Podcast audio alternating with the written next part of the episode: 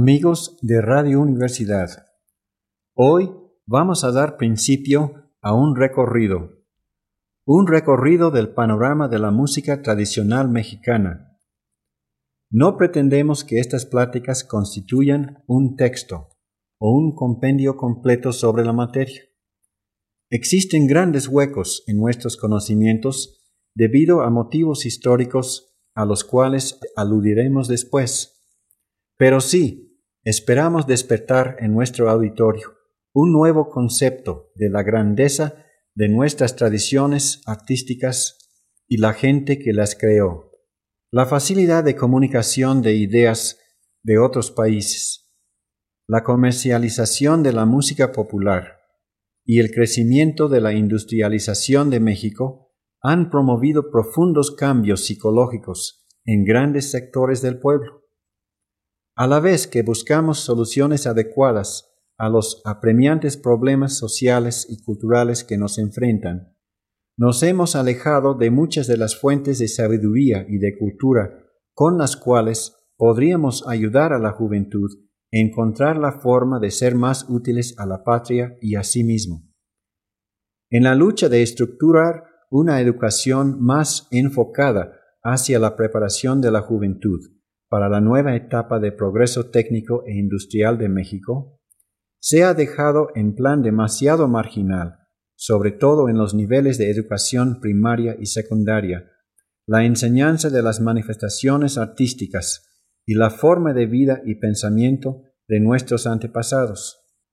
Creemos más importante y más útil, por ejemplo, descubrir para la juventud el panorama del pensamiento filosófico la vida social y las expresiones artísticas de los mayas, los nahuas y demás razas indígenas, que llenar sus cabezas con una lista interminable de nombres de, reyes, batallas y descripciones horrendas de sacrificios humanos a Huitzilopochtli.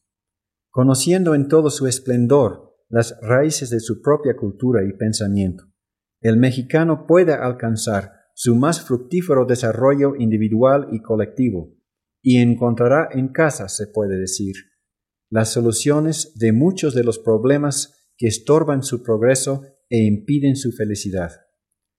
La marcha del tiempo nos ha alejado cuatro siglos y medio de la última oportunidad de conocer personalmente el México indígena sin influencias europeas. Por eso, y para entender un poco más las bases de la creación y expresión musical de las épocas prehispánicas, vamos a asomarnos un momento a ese mundo extraño de gente, costumbres y pensamientos que encontraron los españoles a partir de 1519. El sol, la luna, las estrellas, el cielo, el viento, el fuego, el agua, el maíz, los animales y muchos otros aspectos de la naturaleza tenían una vida propia para el indígena. Eran gente y eran dioses. Eran amigos y eran enemigos. La música para ellos constituía una parte de un complicado aparato ritualístico para pedir algo que formara algún aspecto de bienestar y felicidad para la comunidad y, para dar las gracias cuando se cumpliera tal petición, sea la cosecha, sea la lluvia, sea despedir la enfermedad, o sea la victoria en guerra. A la vez que la música fuera vehículo de una ofrenda y una petición, era también una comunicación con los dioses, un diálogo que esperaba la contestación. El canto cuando menos entre los nahuas, se antojaba un hermoso cántaro, en donde se guardaban las más delicadas expresiones poéticas que dibujaban las facciones y pensamientos de los próceres, los guías de la comunidad y la belleza de la naturaleza y la mujer. Había grandes escuelas de danza y canto, en donde se aprendían los diferentes aspectos de la música con una disciplina rígida que reflejaba en la perfección de su ejecución, como fueron testigos Sahagún, Motolinía, Durán, Clavijero y demás cronistas de la conquista.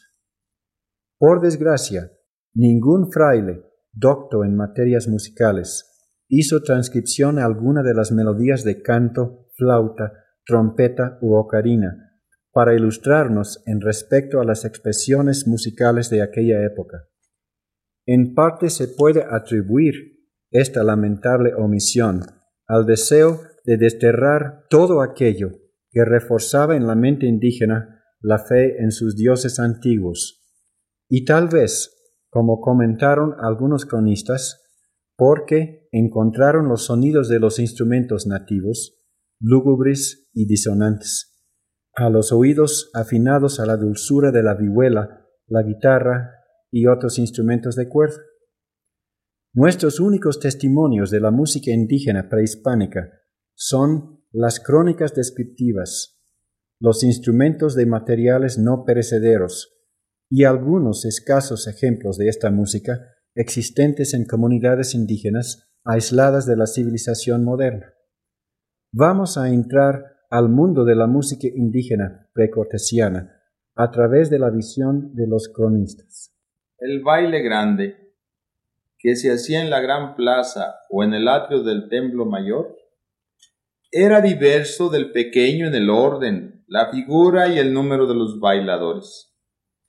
Este era tan grande que solían danzar a un tiempo algunos centenares de personas Ocupaba la música el centro del atrio o de la plaza, inmediato a ella bailaban los señores, formando dos, tres o más círculos, según el número que concurría a él.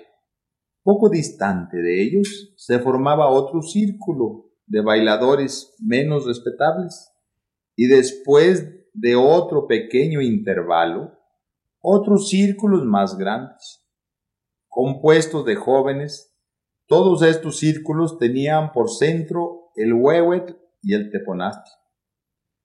Todos describían en el baile un círculo, y ninguno salía de su raya o línea. Aquellos que bailaban junto a la música se movían con lentitud y gravedad, pues era menor el giro que debían hacer. Y por esto, el lugar de los señores y de los nobles más proyectos, en edad pero aquellos que ocupaban el sitio más distante de la música se movían velocísimamente para no perder la derechura de la línea ni faltar a la proporción con los señores. Evocando para nosotros un nuevo mundo sonoro, escucharemos también sonidos de algunos instrumentos de aquellas épocas.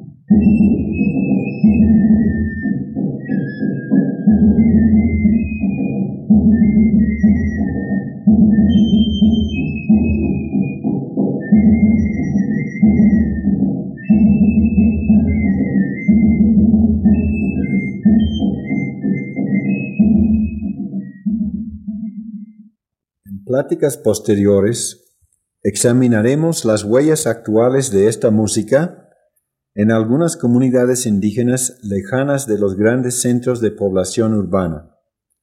A la vez, esperaremos disipar algunas ideas comunes pero erróneas. Por ejemplo, toda la música antes de la conquista en México se limitaba a la homofonía y a las escalas denominadas pentáfonas, y por eso se debe considerar como primitiva. Así es que, según eso, antes de 1519, no existían ni el uso de armonía ni escalas de más de cinco notas en la música nativa. ¿Será cierto?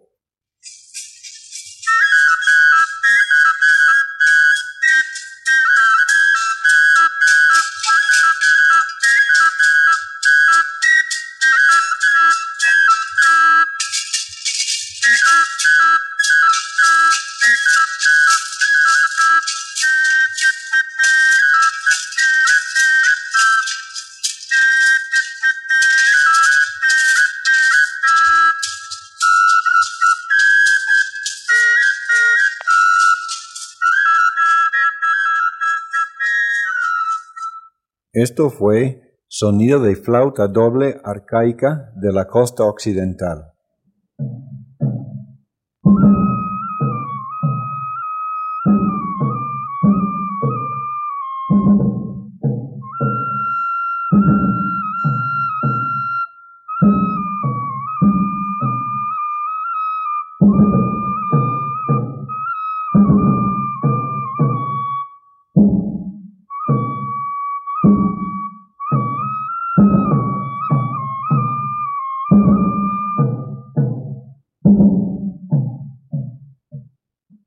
Esto fue sonido de una flauta cromática arcaica de la costa occidental. En la próxima plática vamos a presentar un panorama de los instrumentos musicales que se usaban en las culturas prehispánicas de México, con la salvedad de que constantemente se están descubriendo nuevos variantes que en algunas instancias representan asombrosos testimonios de los conocimientos acústicos y de la sensibilidad del indígena.